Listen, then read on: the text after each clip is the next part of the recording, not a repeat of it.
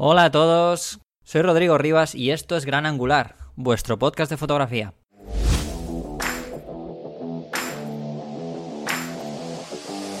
Cuonda presenta Gran Angular, Gran Angular, con Rodrigo Rivas.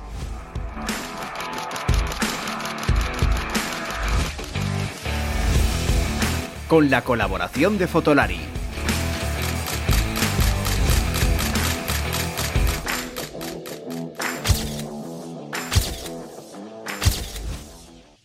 Bienvenidos eh, nuevamente a este episodio de Gran Angular. Como ya os he dicho, yo soy Rodrigo Rivas y tengo una invitada muy especial que ahora pasaré a presentaros.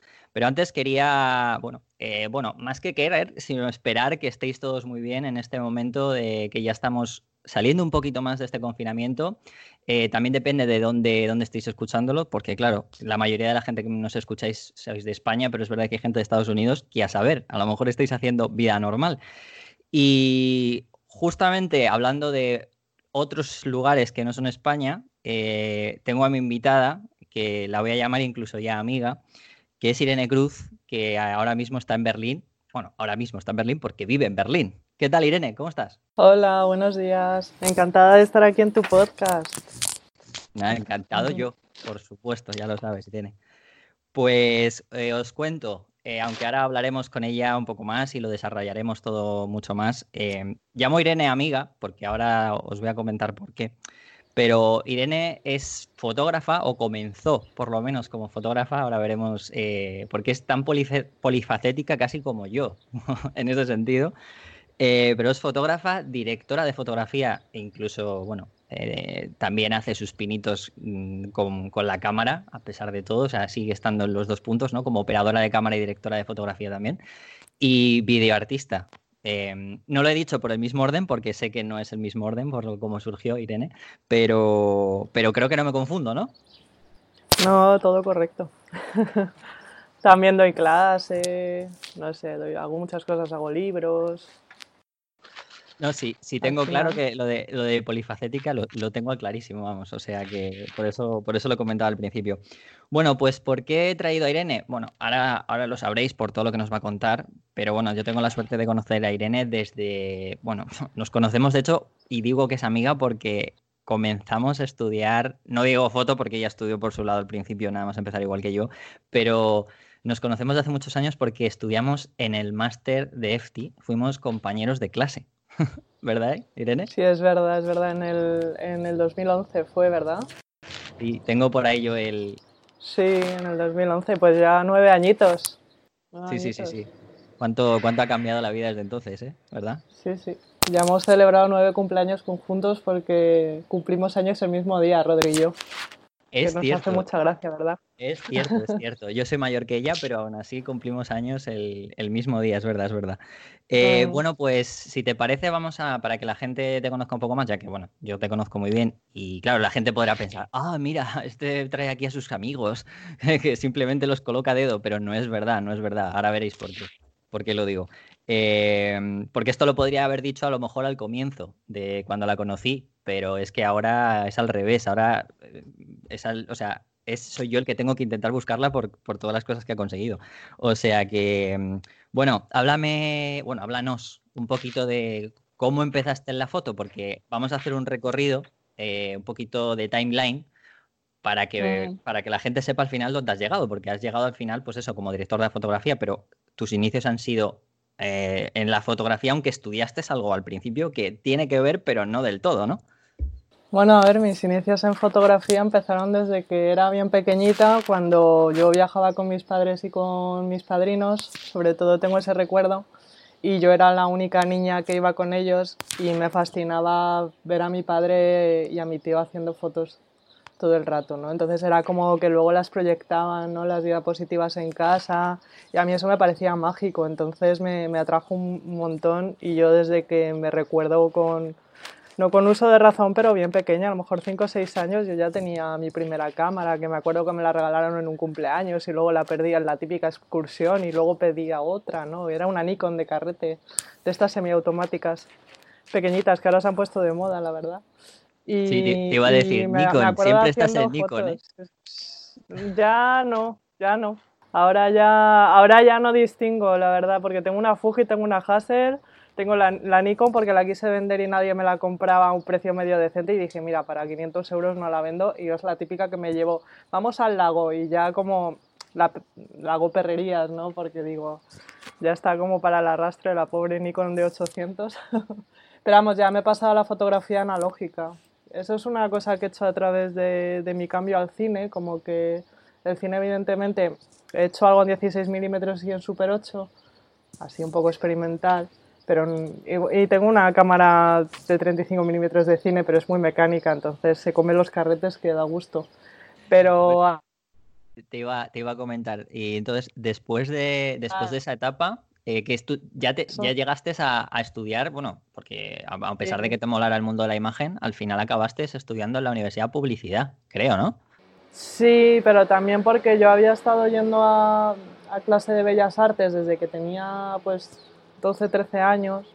Hasta los 18 iba con dos chicas que eran estudiantes de Bellas Artes, que eran maravillosas. Y, me planteé estudiar Bellas Artes, pero como ya tenía como muchos años de, dibujo, de carboncillo, de pintura, de no sé, hecho hoy he soñado que tenía un, estudio de pintura en casa y ahora me lo estoy planteando. cosas. Y, y, no sé, como cuando, cuando me planteé elegir carrera, como que Bellas Artes había aprendido mucho, mucho de estas chicas durante muchos años y dije, bueno, voy a buscar algo que se pueda complementar y que tenga creatividad. Entonces, como me dio la nota también, que es que estaba bastante alta, el corte creo que estaba en 7,5 o algo así, la nota de selectividad de antes y me daba la nota y al final, pues incluso me acuerdo de poner biología, o sea, sí, eso, eh, publicidad, comunicación visual y luego biología era como mi tercera opción, ¿sabes? Una cosa rarísima. Digo, bueno, si no me cogen en esta y en esta, hago biología, siempre me gustaba mucho la naturaleza y no sé. Bueno, es una cosa que te iba a comentar, ¿no? Que, a ver, no, lo, hemos comentado al principio, pero eh, la mayoría de tu trabajo fotográfico, más así por el que se te reconoce, es fotografía bastante artística, pero tiene bastante ese toque, ¿no? Como dices tú, de naturaleza, biología, antropología y aparte esa rama artística. Eh, un momentito, antes de que me contestes, quería decir que todo lo que vamos a, como es un podcast que ya sabéis que no suele, no se puede ver las fotos, eh, os dejo siempre en todos este tipo de podcasts os dejo los enlaces del invitado, en este caso Irene, la página web para que podáis ver fotos, incluso, bueno, el Instagram y demás, para que veáis este tipo de fotos de las que vamos hablando, de algún proyecto además que a lo mejor me, diré, me dará por hablar de él, para que veáis el, trabajo que tiene y a lo que realmente, bueno, eh, se ha dedicado en fotografía y en vídeo, ¿no? Entonces, por eso digo que cuando notéis que hablamos de este tipo de cosas, no sepáis de, qué tipo de fotos hablamos, pues sería bueno que a lo mejor si, si queréis, en algún momento, pues entráis en su web para que veáis las fotos. Eh, pues eso, te comentaba Irene, lo de que al final esto que has contado de tus estudios, eh, de una manera u otra dices, ¿por qué? Pues hombre, eh, se ve, ¿no? Sí, la verdad que mm, creo que, que, el fotógrafo pues, más artístico al final acaba sacando su mundo interior y para mí la naturaleza es algo muy inspirador la verdad. Em, te iba a comentar em, una de las cosas, porque yo me acuerdo cuando estuvimos estudiando en EFTI, cuando llegaste después que además acababas de, no sé si estabas todavía terminando la carrera o la acababas de acabar, ¿puede ser? Em, lo que pasa es que yo me acabé publicidad y luego estuve haciendo comunicación visual, entonces estaba ahí con las típicas asignaturas que me quedaban todas las de derecho, por supuesto, y algunas de libre elección que me faltaban créditos. Entonces sí que me vi estudiando el máster y, algunos créditos de la carrera, sí. Cierto, te acuerdas bien. Algo me acuerdo. A ver, es que al final, debo decirlo, era, eres la persona con la que más trato he tenido y tenía incluso, o sea, con lo cual más o menos, oye, si me tengo que acordar de alguien, prefiero acordarme de ti que de mi tutora o mi ex tutora. Eh, no, no, vamos a tocar el, no vamos a tocar el tema. Eh, eh, sí, no vamos a tocar el tema, pero bueno, la verdad es que de una manera u otra al final, pues eh, es la suerte que ten... la verdad que yo me quedo, tengo muy buenos recuerdos de esa época porque al final, bueno, de una manera u otra, pues em, tú la verdad es que entraste con una predisposición de fotografía muy distinta, porque además me acuerdo que...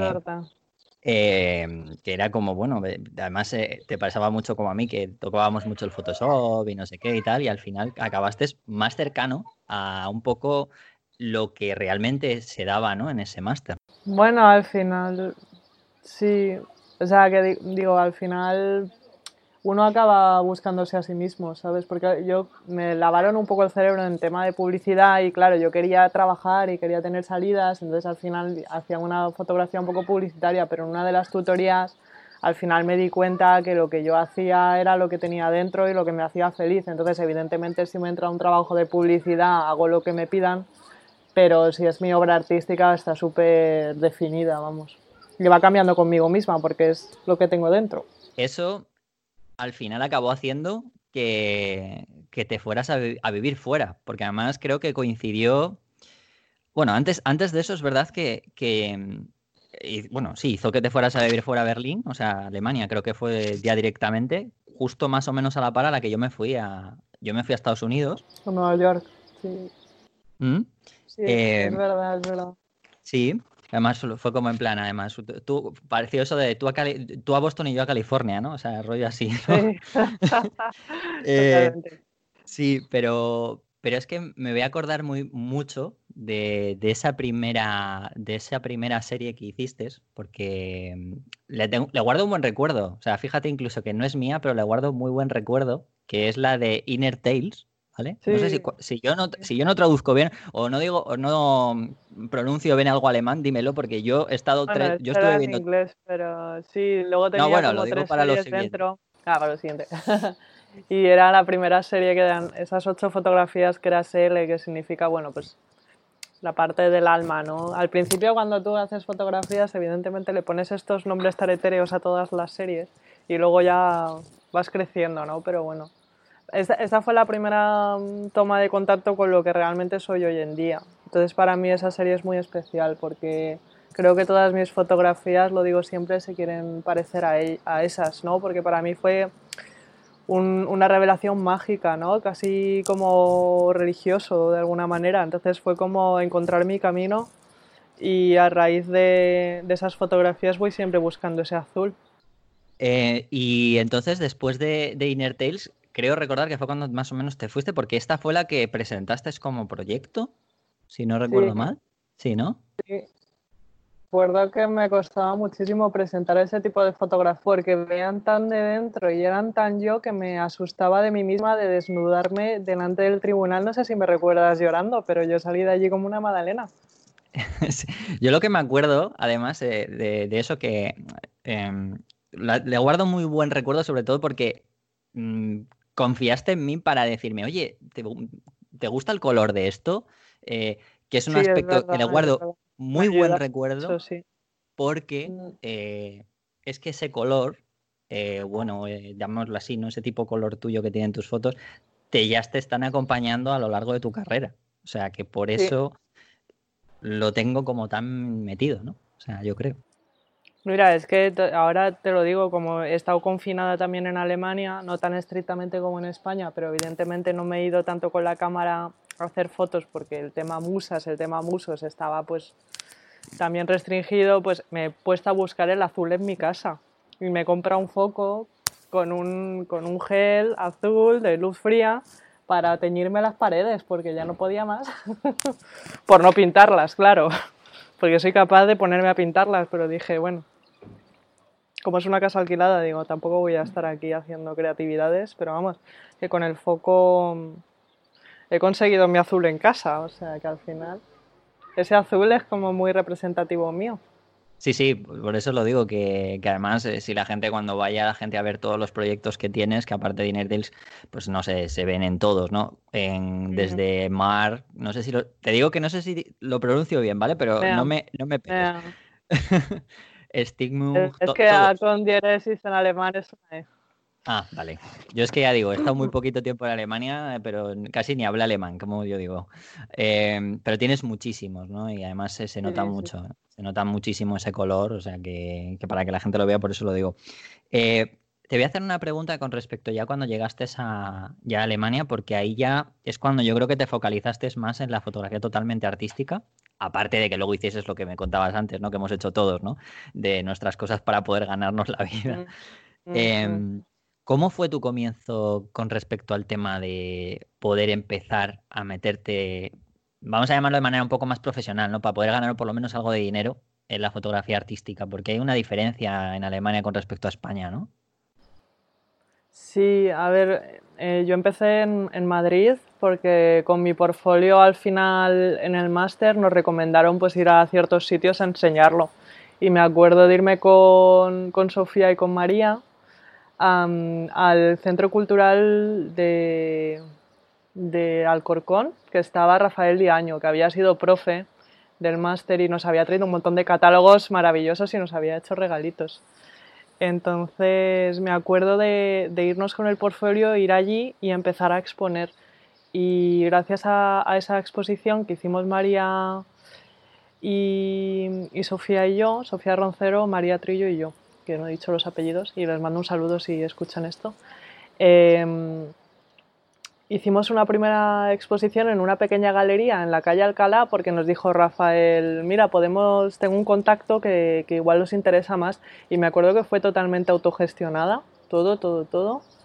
Eh, y salió muy bien, se llenó y yo vendí pues mis primeras dos obras a gente muy querida y muy conocida por mí, pero, pero fue como, como una ilusión tremenda y decir, jo, quiero esto toda mi vida. Yo he estado en esa exposición, ¿eh? ¿Qué coste? Yo fui. claro que sí. No, sí, éramos unas pesadas. Me acuerdo de escribir a todos los blogs, a todas las revistas, ¿sabes? Esto que no tienes vergüenza y que no sabes cómo funcionan las cosas. Oye, mira, estamos organizando esta exposición y queremos invitaros a la inauguración a que toméis algo con nosotras y conozcáis nuestro trabajo, porque es casi lo primero que hacemos. Yo me acuerdo que gané el Fototalentos del Banco Santander y ya tenía algún contacto con esto de las exposiciones pero, pero esa fue la primera exposición que tuve que gestionar yo. Entonces creo que, un consejo que le puedo dar a todo el mundo que empiece es que no espere a que nadie haga las cosas por, por él, por ella, sino que si tienes una oportunidad de mostrar lo que haces, que vayas a por todo, porque no, quien no invierte energía en uno mismo, ya sea dinero, tiempo, ganas, esfuerzo, eh, no se le retribuye nada. O sea, esto es mover energías y, creer en ti mismo para que los demás crean en ti. Porque, bueno, era una pregunta que te iba a hacer después, pero bueno, que casi me lo mm. estás respondiendo también, que mm, al final entrar en esto, eh, a pesar de las diferencias que me puedas contar en un ratito sobre, sobre Berlín o Alemania en algunas zonas de... Eh, no hay ninguna duda que el, para entrar aquí hace falta moverse hace falta moverse mucho, presentarse a convocatorias, que la gente indicada vea tu trabajo, moverse bien en las redes sociales es algo que me ha ayudado muchísimo. Y creo que no, o sea, veo diferencias en cuanto a Alemania y España, pero mi actitud ha sido igual en las dos ciudades, o sea, en las dos, los dos países, vamos a decir. Em, siempre he creído mucho en mi trabajo y en lo que hago y, y es un regalo que me hago cada día. Entonces, eh, cuando he venido aquí, lo que pasa es que el, tema de la fotografía, el tema del arte es un bien de primera necesidad. O sea, los primeros que nos han rescatado de, esta crisis han sido a los artistas, a los músicos, a los que hemos tenido que cancelar nuestras exposiciones, nuestras clases, porque aquí no estaba preparado para hacerlo online muchas veces. O sea, yo he tenido que posponer muchas cosas y, y nos han ayudado. Entonces, ha sido como, como sentir que, que, lo que hago es un bien, porque al final, ¿quién no ha estado en su casa leyendo libros, viendo películas, viendo series, eh, consumiendo Instagram, ¿no? Y, al final el mundo necesita de fotografía, el mundo necesita de cine, el mundo necesita de literatura. Entonces yo pienso que, que espero que este tiempo haya venido bien para reflexionar en que no podemos vivir sin cultura. Eh, no, no, esto, eso está, eso está clarísimo. Por eso te comentaba también era el, tema un poco de la diferencia, ¿no? Que, a lo mejor no, no, es la propia diferencia, ¿no? La propia diferencia de las personas, porque al final hay que hacer el mismo esfuerzo o tener la misma naturaleza, ¿no? Eh, pero sí. Lo que me sorprende es, es, que vendo por igual aquí que allí. Entonces pienso que, que los que lo valoran lo apoyan. Lo que pasa es que desde el gobierno, los gobiernos, no, se responde a, esa gente, ¿no? Entonces, no sé, como que me decepciona y me entristece un poco que, entre comillas os traten así, ¿no? Sí, bueno, porque al final, de una manera u otra, al final yo creo, no sé si, porque yo nunca he llegado a hablar esto contigo, pero porque la manera que tienes que tiene de ser aquel país, ¿a ti qué te gustaría? ¿Volver si las cosas fueran distintas o, trataran de otra manera o te quedarías allí? No, yo me quedo aquí. A Tú te quedas ahí, ¿no? También, voy bastante, bueno, iba bastante, ahora no puedo, ¿no? Pero, pero tengo un pie en España, o sea, yo no me considero que vivo en Berlín, pero eh, me divido el trabajo que tengo allí, acá en Bruselas. Eh, tenía que haber ido a México también en, marzo y no pude. O sea, tú sabes que soy una persona muy nómada. Me encanta sentirme berlinesa, pero no dejo de sentirme española, ¿sabes? Como has estado comentándome, o sea, que te, tendrías que haber ido a México o tendrías que haber estado en otros sitios. Em, al final, eh, ¿qué consejo le darías a alguien para poderse mover, ¿no? Independientemente con este tipo de fotografía, que no sea solamente en su país. Quiero decir, ¿qué harías? ¿Mandarías emails? ¿Mandarías portfolios? ¿Cómo te moverías para que dieran, conocieran tu trabajo ¿no? y pudiesen darte trabajos o oportunidades fuera? Hombre, a mí me ha funcionado siempre muy bien ir personalmente, ¿no? Yo cuando empecé en Alemania me acuerdo que, bueno, mm, gané un concurso o sea, quedé como, no gané la primera, pero quedé finalista de, un concurso bastante grande aquí que, era de la, de la Kunsthalle, que es como el centro de arte de, de Deutsche Bank, como el MAFRE, ¿no? Entonces fue como un sitio muy grande para empezar.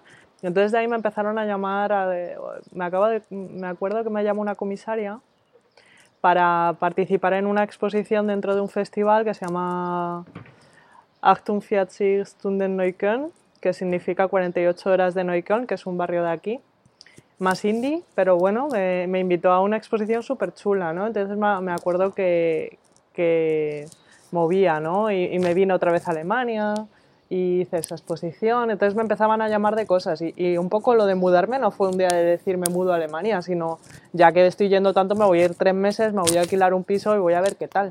Y luego esos tres meses fueron seis meses y luego esos seis meses han sido siete años pero yo simplemente seguí un poco, tiré de la cuerda poquito a poco a ver dónde me llevaba, ¿sabes? No, no soy de tomar grandes decisiones, yo dejo un poco que la vida me fluya. No sé si es un consejo también que puedo dar, creo que va con la personalidad de cada uno, pero, pero sí que me, ha funcionado bien. Luego, pues eso, hacer un contacto y decirme, vente a esta exposición que te presento a la comisaria. A la comisaria, pues un poco tener ese primer contacto a través de alguien o ir en persona, porque si no, el tema mandar emails a mí a mí personalmente me agobia y a veces, muchas veces pienso que, son spam, porque me llegan muchísimos emails de, muchas cosas, ¿no? Sobre todo, ay, promociona mi producto en Instagram y nunca sé si son verdad o no. De hecho, cuando me entró la publicidad de Levis, pensé que era un spam y, tardé en contestar ese email un montón y ahora acabo de hacer toda la campaña, ¿sabes? O sea que al final está muy bien, eh, pues eso, contactar a la gente pues de una manera más natural que simplemente voy a mandar un email a no ser que tengas una inspiración divina y, creas que es una señal, entonces alto, ¿no? Pero, pero no, venga, voy a ponerme la tarea hoy de mandar mi portfolio a ti, Y además hay millones de convocatorias y personas que están esperando esos trabajos. creo que es ahí donde hay que ir, porque al final los jurados somos los que estamos dentro. Sí. Eh, has hablado de inspiración divina, pero... Sí, yo pienso, pienso que si sientes algo, tienes que hacerlo. Sí, no, no. Te lo decía para, para unir, bueno, iba a decir para, para, acabar con la parte fotográfica, aunque luego tiene un nexo de unión, por supuesto, porque tiene que ver con, contigo ya, con tu trabajo, que es viendo todo, hemos hablado de, que venías, pues no sé, el mundo de la, que te gustaba el mundo de la naturaleza, el modo, bueno, todo esto, ¿no? Pero ¿qué inspira, qué te ha inspirado? Aunque podríamos decir que ya casi lo tienes, ¿no? Me lo has contestado, pero ¿qué cosas te inspiran o han conseguido inspirarte para llegar a esa no sé, esa firma visual que ya es prácticamente tuya, tanto en color como en temas, aunque los temas son muy distintos, pero dentro de lo que es, digamos, una ya un mismo global, ¿no? Porque se percibe en cuanto ves en tu web un poco todo el mosaico, ¿no? De todo. Pues yo al final voy a contestar esto de una manera muy espiritual, pero mm, es lo que, lo que vivo y resuena en mí. ¿Sabes? Lo que leo un libro y de repente me he imaginado algo en mi cabeza, lo dibujo para que no se me evapore. Eh, voy a un lugar y conozco una persona que tiene unos rasgos y, me he fijado en eso y de ahí surge otra cosa. Entonces es un poco lo que tú vas por la vida y vas pues coleccionando cositas en la memoria, ¿no? Y yo pienso que, que, esa es mi labor y eso es lo que me inspira. Y hay veces que son cosas raras y por eso también uno va innovando en la obra que va haciendo. El cine, hacer cine me ha inspirado mogollón porque la primera película que hice me llamó un director a ponerme a rodar en medio de Madrid y por favor todo luces amarillas porque es que Madrid es amarillo y odio las películas que ponen Madrid azul porque eso es naif. Y yo, eh, vale, no lo entiendo, pero luego lo entendí. Luego ¿no? pero luego entendí lo que, lo que Alejo, por ejemplo, vio en mí, ¿no? Pues, pues, tío, vio cosas en mí que ni siquiera yo había analizado, ¿sabes? Que es cómo trato el cuerpo de la mujer, por ejemplo, ¿no? Entonces, aquí había una gran presencia de, de erotismo y él quería un erotismo que no fuera bruto, sino que quería un erotismo totalmente elegante, ¿sabes? Entonces, claro, cuando, cuando me vio rodando, me acuerdo que, que, Ana Rujas de repente pues se ponía en ciertas posturas y, claro, yo pues siempre estaba buscando que ella estuviera bonita. Y claro, se sorprendía diciendo, es que cualquier tío la hubiera enfocado el culo ahora mismo y tú estás aquí con el, el, arco que hace su espalda y digo, es que me sale natural, ¿sabes? Entonces, claro, al final hay gente que también ve cosas en ti que tú todavía no te has dado cuenta y para mí esas son las personas más importantes y las que más te ayudan en tu carrera.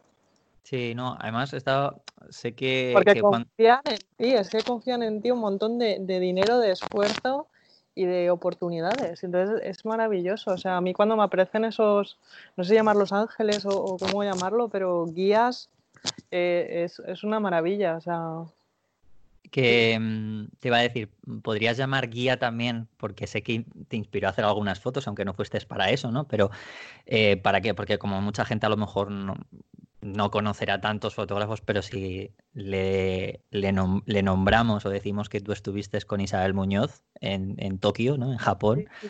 Bueno, en eh, muchos Japón. Menudo viaje. Sí. pero te, podríamos decir que también ha sido para ti una persona que te ha ayudado, por ejemplo. Sí, y, sí, porque me ayudó el primer libro que descubrí de ella, que es este grande de la fábrica.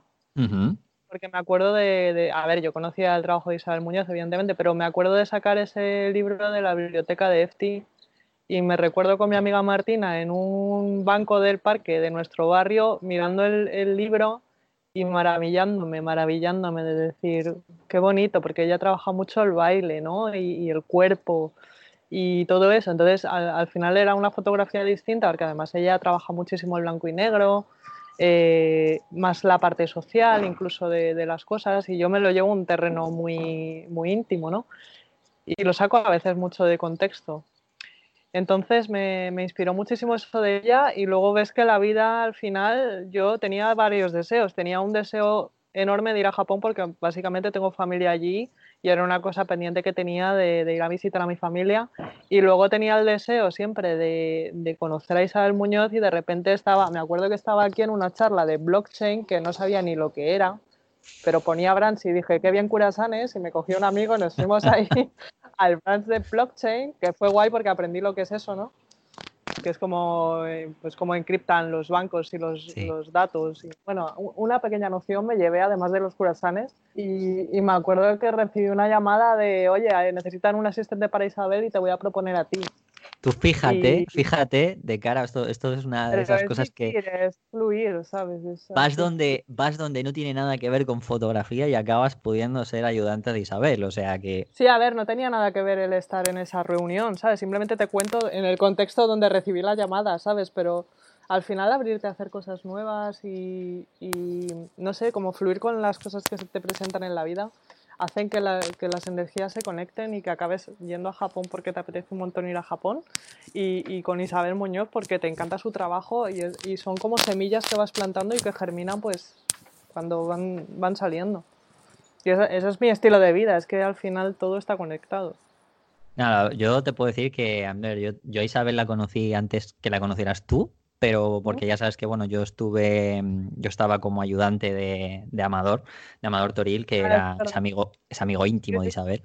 Sí, sí, lo sé. Eh, y han trabajado juntos un montón. Claro, exacto. Lo que pasa es que yo no he llegado a conocerla como tú. O sea, yo he llegado, yo he estado en su estudio, he hablado con ella algunas cosillas y tal, pero vamos, no hasta ese punto, pues obviamente, pero, pero sí que sé que, es una persona que por lo que yo pude hablar y obviamente por todo lo que he llegado a saber de ella y la gente que ha estado a su lado, como David, su ayudante de tantos años, que es una persona que obviamente pues eh, consigue ayudarte mucho en, bueno, pues es como una especie de referencia que te ayuda por lo menos a crecer seguro, ¿no? De una manera u otra, te, muchas veces a mucha gente le ha ayudado a encontrarse incluso, entonces...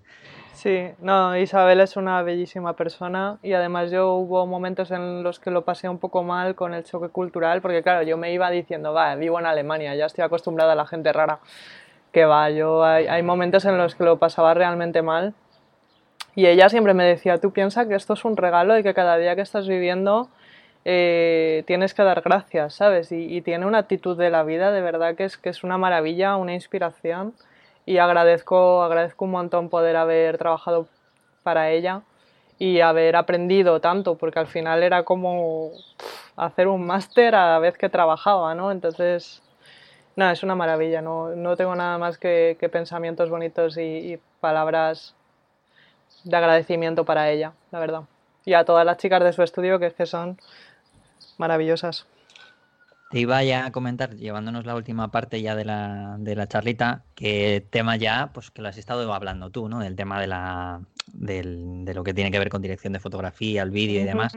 Empezaste con videoarte como una bueno, yo esto, de esto me acuerdo además cuando mezclaste ¿no? esas, esas imágenes de esas series que tenían que ver con esas bueno, con ese vídeo, ¿no? Que al final la gente que lo vea ya puedo decir que es que al final no deja de estar, sigue siendo tu firma visual, ¿no? Aunque vea el vídeo arte va a ser lo mismo porque es prácticamente fotos en movimiento con la misma estética, la misma, pues eso, con todo un poco igual, ¿no? O sea, todas esas... Em, pero mm, sin llegar a centrarme en ello, solamente voy a hacer una pregunta muy rápida porque me gustaría pasar más al, tema del cine, de la dirección de cine, de fotografía. Em, ¿Cómo ves el vídeo? Em, para un fotógrafo? Mira, pues voy a responder como cuando lo vi en el momento en el que Eugenio Ampudia, vamos a hablar de otra persona muy importante para mí, em, lo propuso en clase. Y yo me quedé con cara de póker diciendo, ¿hacer vídeo? Si además tenía la típica cámara de 90 que grababa en 720p, ¿sabes? Era como que no teníamos ni, cámara de vídeo. Me acuerdo que mi móvil grababa en 3GP, que debe de ser un, un, un formato prevídeo, vamos. Mm, y, me acuerdo que nos, hizo la práctica, ¿no? De para mañana tenéis que hacer un vídeo y yo pensé, me bloqueé, ¿sabes? Fue como, vale, no me fluye esto, no sé qué hacer, mm, me gusta mucho ver vídeo, había estudiado comunicación visual, pero era como en un, en un máster de fotografía te mandan a hacer un videoarte y eso del videoarte, pues evidentemente yo había visto piezas, pero me costaba, ¿no? Y al final me acuerdo que una hora antes de salir para ir a clase, me monté una movida ahí en el escritorio y Eugenio le dijo que le encantó, que la idea estaba muy bien y que si lo hacía más estético, más, no sé, en mi contexto natural, pues que, que, era una pieza muy interesante.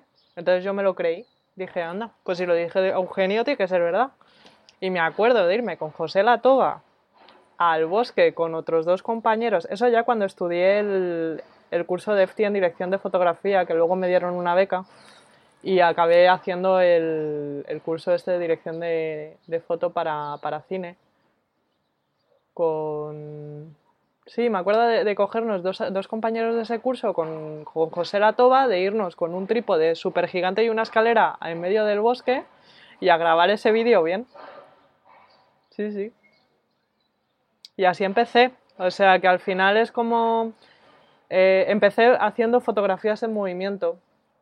¿Sabes? Como que mis fotografías pues tenían pues ese, eh, esa parte de, sonido y de, de, 24 fotogramas por segundo, por así decirlo.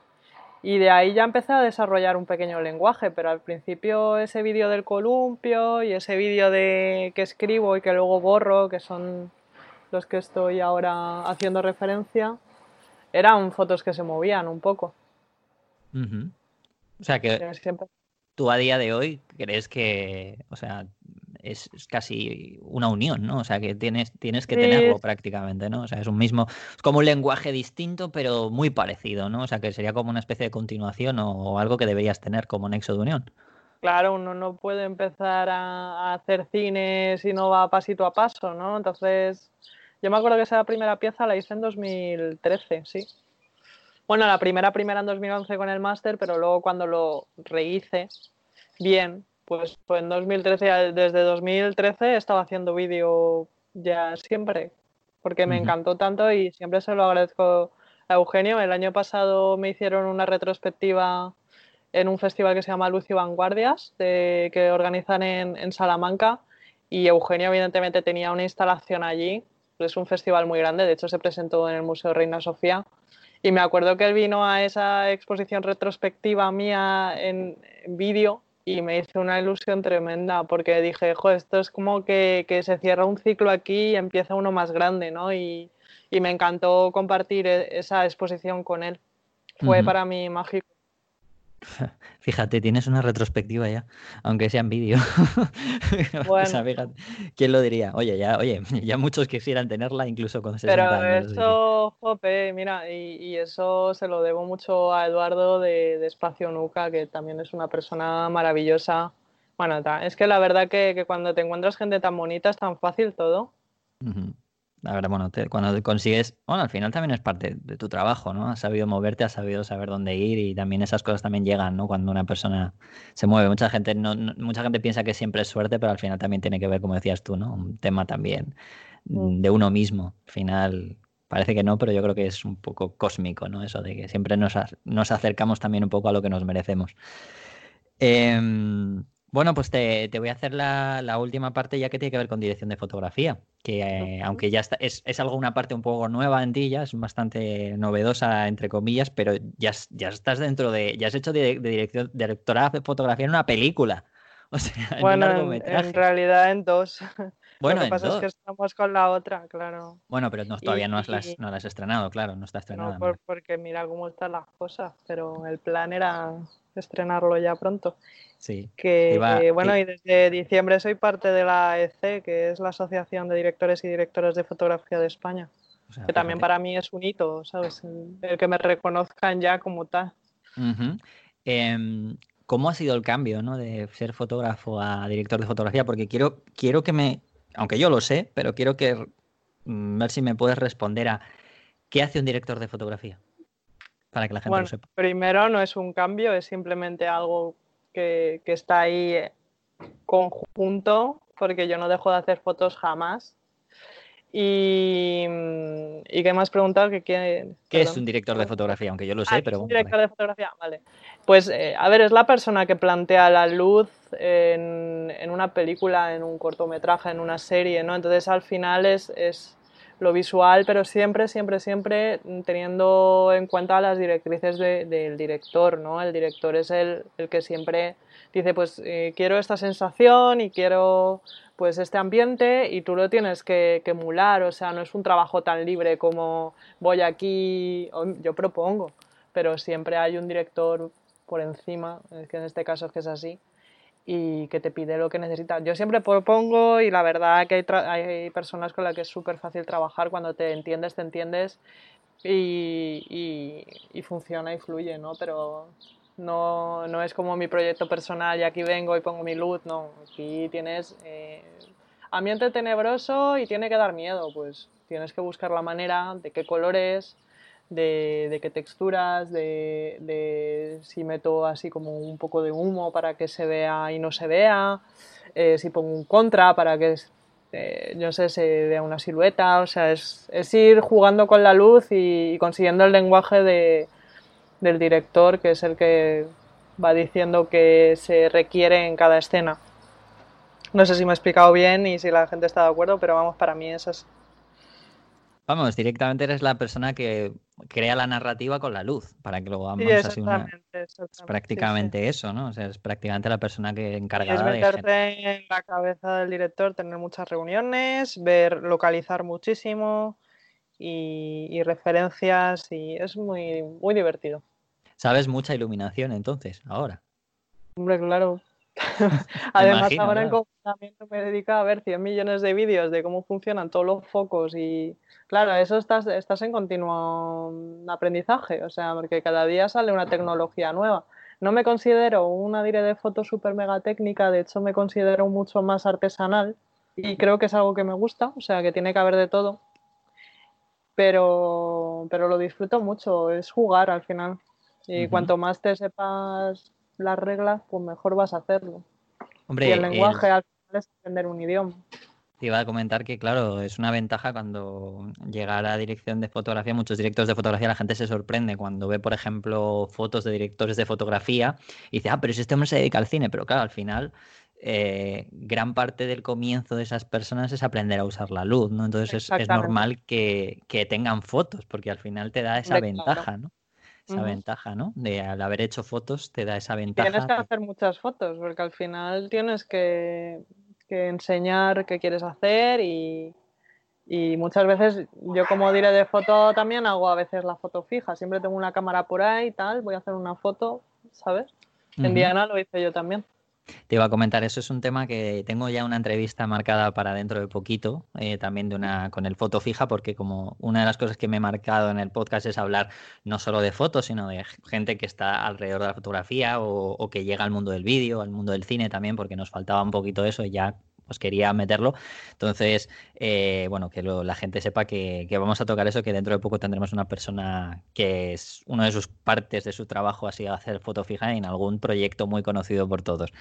Em, bueno, para, para, acabar, sé que aparte de ahora haces dirección de fotografía, no solo en películas, que mm, te vamos a hablar de, no voy a hablar de Diana, que es tu, digamos, la que se ha estrenado, ¿no? Pero sí por lo menos decir que mm, ha estado en muchos festivales, ¿no? Como en el de Málaga, eso sí, ¿no? Eso me... Sí, estuvo en otro en Montreal, estuvo en Huelva, estuvo en Bahamas, estuvo en Seminci, estuvo en Avicine, sí, la verdad, en el de Valladolid, Sí, la verdad que, es que, se movió bastante y el de Málaga para mí fue, fue una maravilla. Además me fui seleccionado en el programa de Talents y hice unas conexiones que a día de hoy son compañeros de trabajo. Me han llamado para una serie que vamos a rodar en Canarias, además con, con dos personas que conocí en el programa de Talent. Y, y, bueno, ha quedado todo pospuesto un poco por todo esto, pero pero que salen proyectos, que al final hacer conexiones es muy importante. Claro, lo que, lo que comentábamos, ¿no? Al final una cosa mm. te lleva a la otra y al final siempre es. Sí, cuando la gente ve que trabajas bien y que tienes una actitud y talento, es que todo rueda. Sí, sí, sí. Nunca mejor dicho. Nunca rueda, ¿no? Qué bien llevado, además. Eh, eh, Diana, ¿dónde la, puede, ¿dónde la puede ver la gente? Si es que la puede ver en algún sitio ahora. En filming, ¿verdad? En filming, sí. Sí, además hablamos hace poquito de documentales también de filming que estoy hablando. Eh, vamos, pues que por tanto la gente que tenga filming que puede verla ahí. Eh, no vamos a contar nada de ella, simplemente que le echéis un ojo porque, bueno, yo, yo sí que la he visto, lo debo decir. Así que lo, os lo aconsejo. he preguntado de dónde para que lo dijeras tú, ¿eh? No que no lo supera. que coste. Vale. Eh, a ver, por, por último de esta parte, eh, me, ya que es un tema, ¿sabes? Normalmente no, trato cada vez algunos temas, algunos temas técnicos los tratamos, sobre todo cuando, cuando viene Iker y Álvaro, que le voy a traer también para que hable de vídeo más técnico, tal, de Fotolari, pero obviamente tengo yo personalmente sí que tengo una, curiosidad, aunque luego encima seguro que la gente lo tiene, pero eh, ¿cómo de difícil es manejar una cámara de cine, aunque yo toco algo, pero muy poquito, pero de manera ya profesional en el día a día, con respecto al de, la, al de una foto, al de foto, una cámara de fotos? ¿Cómo, cómo es? Depende, porque hay 100 millones de cámaras. Pero yo siempre, siempre, siempre, siempre que uso una cámara que no estoy muy familiarizada con ella, la pido un fin de semana para mí. O sea, en todo rodaje que me dice, mira, vas a rodar, con la Sony Venice. Eh, vale, pídeme un fin de semana y mira, normalmente nadie se queja por tener la cámara dos días más y si me lo tienen que descontar del sueldo, no ha pasado nunca, pero no me importa, ¿sabes? Pero siempre familiarizarte con, con esa cámara que va a ser tu ojo. Entonces, también el tema de lentes es muy importante. Luego, además, normalmente no la maneja una persona sola. Hay un foquista, o sea, hay, pues eso. A lo mejor tienes que hacer un traveling y tienes otra persona que apoya en eso. Tienes que hacer un Steadicam y tienes una persona que lo hace, ¿no? Entonces, también es, eh, evidentemente, tienes que saber muy bien cómo, cómo funciona, pero, pero también hay muchos técnicos para cada cosa. Entonces, bueno, como se suele decir en, este mundo, ¿no? Eres como un jefe, ¿no? Que sabe cómo va, pero a lo mejor no lo toca siempre, ¿no? Porque sabes lo que tienes que pedir, ¿no? Claro, a ver, depende de la magnitud del rodaje. Y hay muchas veces que he sido operadora de cámara. Entonces, al final, estás ahí y, te dice el director de foto, quiero un zoom, no sé qué, no sé cuántos. Tú sabes qué lente es, realmente te lo dice, en plan, ponte la, yo qué sé, 35 mm, y tienes que hacer esto, ¿vale? Porque cuando estás de operadora de cámara, órdenes, tú ahí no decides. Tienes que saber, entre comillas, qué botones, ¿no? Claro. No, a ver, al final es todo práctica, es como todo, como todo en la vida.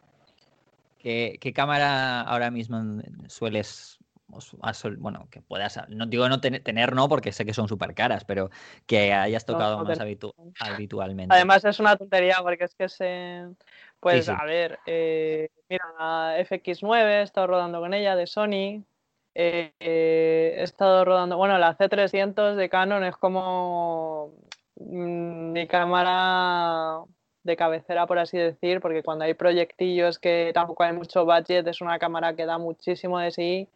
Las lentes de Canon son maravillosas, maravillosas. Lo siento por hacer publicidad. Mira, hemos dicho que antes era. No, no, no, para pues, nada. Si aquí, no, aquí no hay problema, no nos paga nadie, o sea que no te preocupes. Son las Sony Venice, la, la red no me gusta mucho.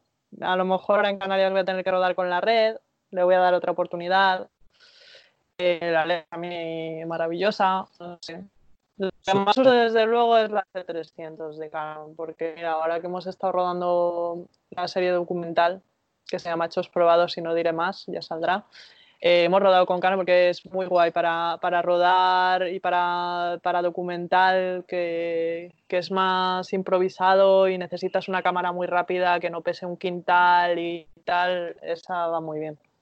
Em, ¿Las eliges tú o depende, no? Depende de las circunstancias, claro. Siempre, siempre elijo yo. Lo que pasa es que te pueden decir, esta muy cara, plan B. Pero producción, nada, producción. nunca te dicen, tienes que rodar. A veces sí, mira, la de, en, el rodaje este de Canarias sí, porque me han dicho, no, red, tal. Pero luego la verdad que tienes la reunión y dices, oye, mira, que prefiero rodar con esto y si hay preso, no, no suele haber problema. O sea, nadie te impone una, un ojo, una cámara. Si no te entiendes con ella, de hecho, yo con la pues red no me entiendo mucho, entonces, eh, el, a ver, pero al final es salir de la zona de confort y tener la oportunidad de, rodar con, otra cámara y a lo mejor acabar viéndola con otros ojos. Es que, no sé, creo que todo pasa por algo, también lo voy a decir. Está, está bien, además es siempre al final, bueno, pues habrá momentos en los que digas, mira, no me siento muy cómodo con esto y las circunstancias mentales en las que estoy, pues me, dicen que use la de siempre y ya está. Y en algún otro momento a lo mejor. Hay muchas veces que tienes que solucionar y solucionar significa ir rápido y rápido significa ir a la zona de, confort, por así decirlo. Pero vamos, la, la Canon C300 la verdad que es una cámara que me gusta mucho. De hecho, si alguien quiere adquirir una cámara que no sea mega, mega, mega cara y que tenga un resultado muy profesional, recomiendo esa. Si alguien quiere tener una cámara. Me parece un poco una tontería porque viendo unos renting maravillosos que tenemos en España bastante bien de precio no merece la pena. Pero bueno, nunca se sabe. Em, bueno, pues nada, para acabar con esta charleta, que ya te digo que ha sido muy interesante. La verdad es que me podría tirar horas hablando contigo porque la verdad es que tienes muchas cosas interesantes que contar. Em, pero bueno, oye, que al final esto ya te digo, dentro de un tiempo pues vuelves a venir, nos cuentas nuevos proyectos y seguimos con pues lo, que, lo que no hemos tratado. Eh, pero, pero te iba a comentar la última parte, iba a preguntarte la última parte que tiene que ver con, mm, bueno, has dicho antes lo de las redes sociales que para ti son muy importantes también para, muchas cosas, ¿no? Tanto para promoción de tu trabajo como para conseguir curros. Eh, entonces, ¿tú cómo las ves? Yo sé que te mueves mucho, que voy a contarte, ¿no? A ver, depende del día porque ahora mismo con el confinamiento uno acaba harto o harta. Entonces, ahora mismo estoy que las hablo poquito, pero de general, sí, sí, sí. No, que ahora que me has preguntado yo, yo estoy plea. Bueno, que me parece es un portal al mundo. Eh, ten en cuenta que tu Instagram puede encontrarlo alguien de Nueva York que se enamora y te compra o te contrata. Entonces, para mí son necesarias, necesarias. Eh, otra cosa es utilizarlas con inteligencia.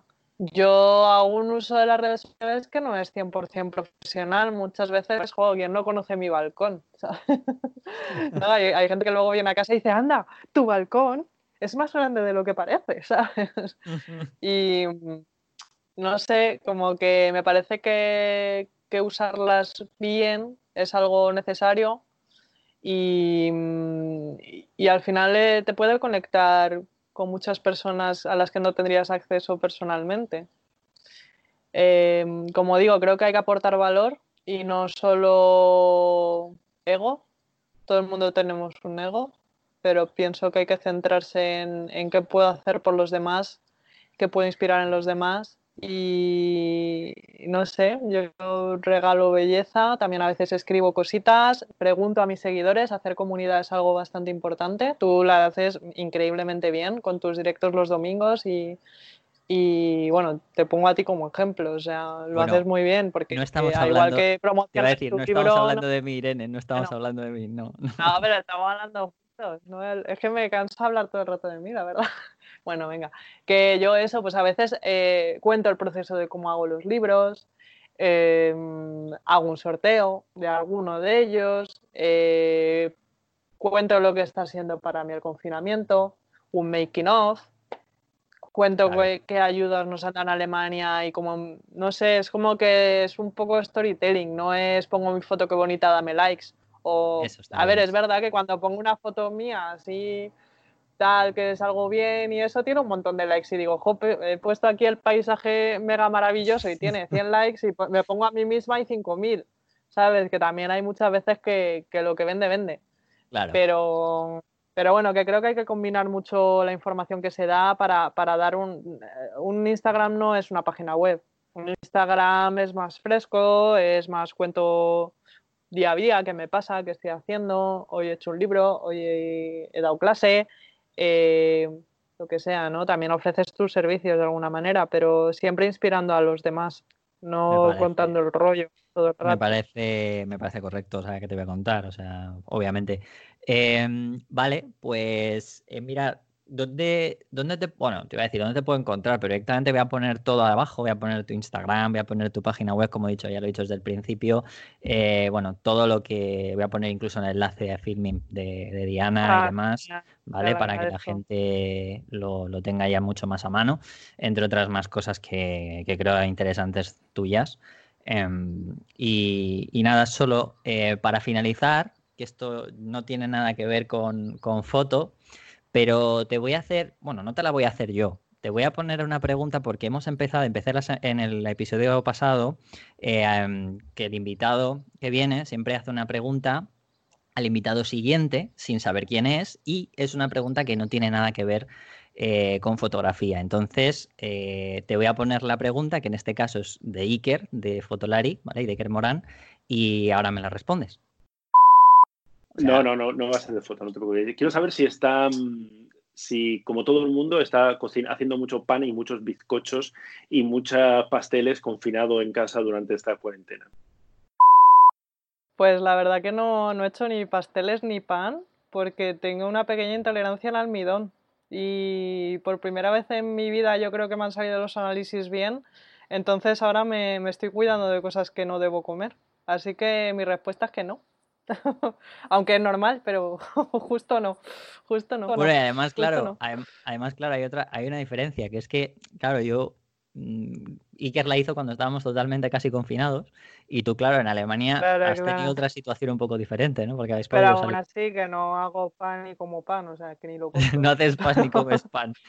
Bueno, pues eh, te voy a pedir que sin saber quién va a ser la persona que va a venir, eh, hagas tú lo mismo, una pregunta eh, así al aire, ¿no? Que no tenga que ver con, obviamente no tiene que ver con, no tenga que ver con fotografía ni vídeo eh, para el siguiente invitado, ¿vale?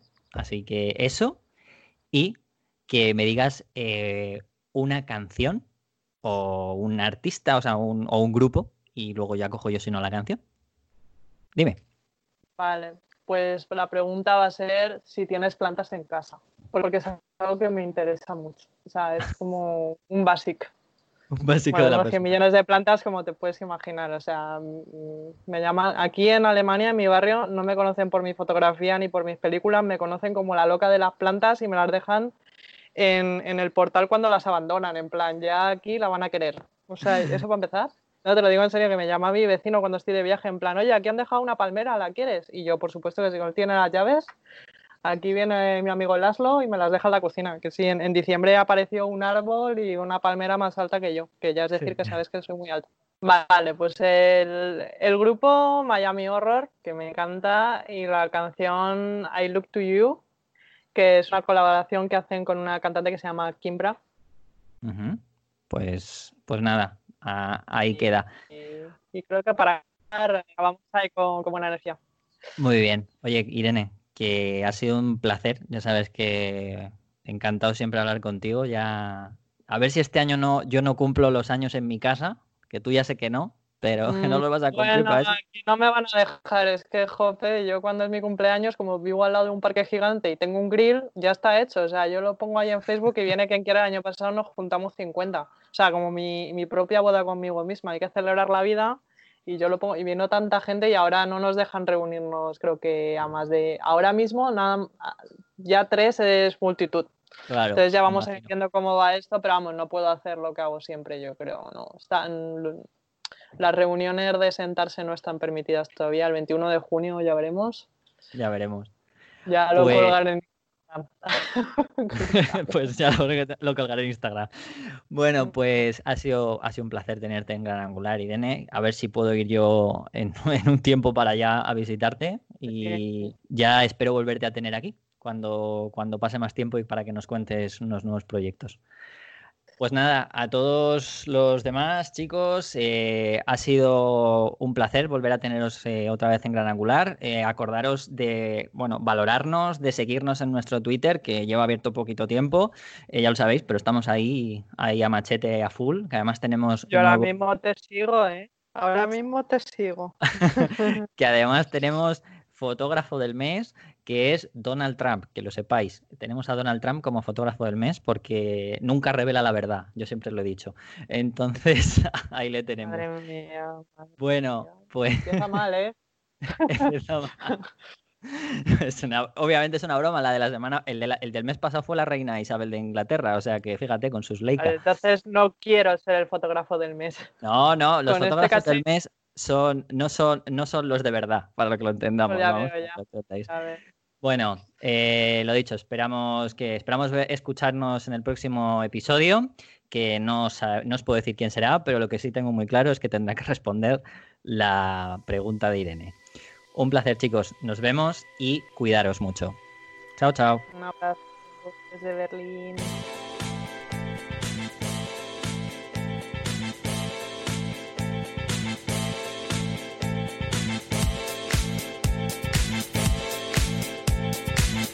Gran Angular con Rodrigo Rivas.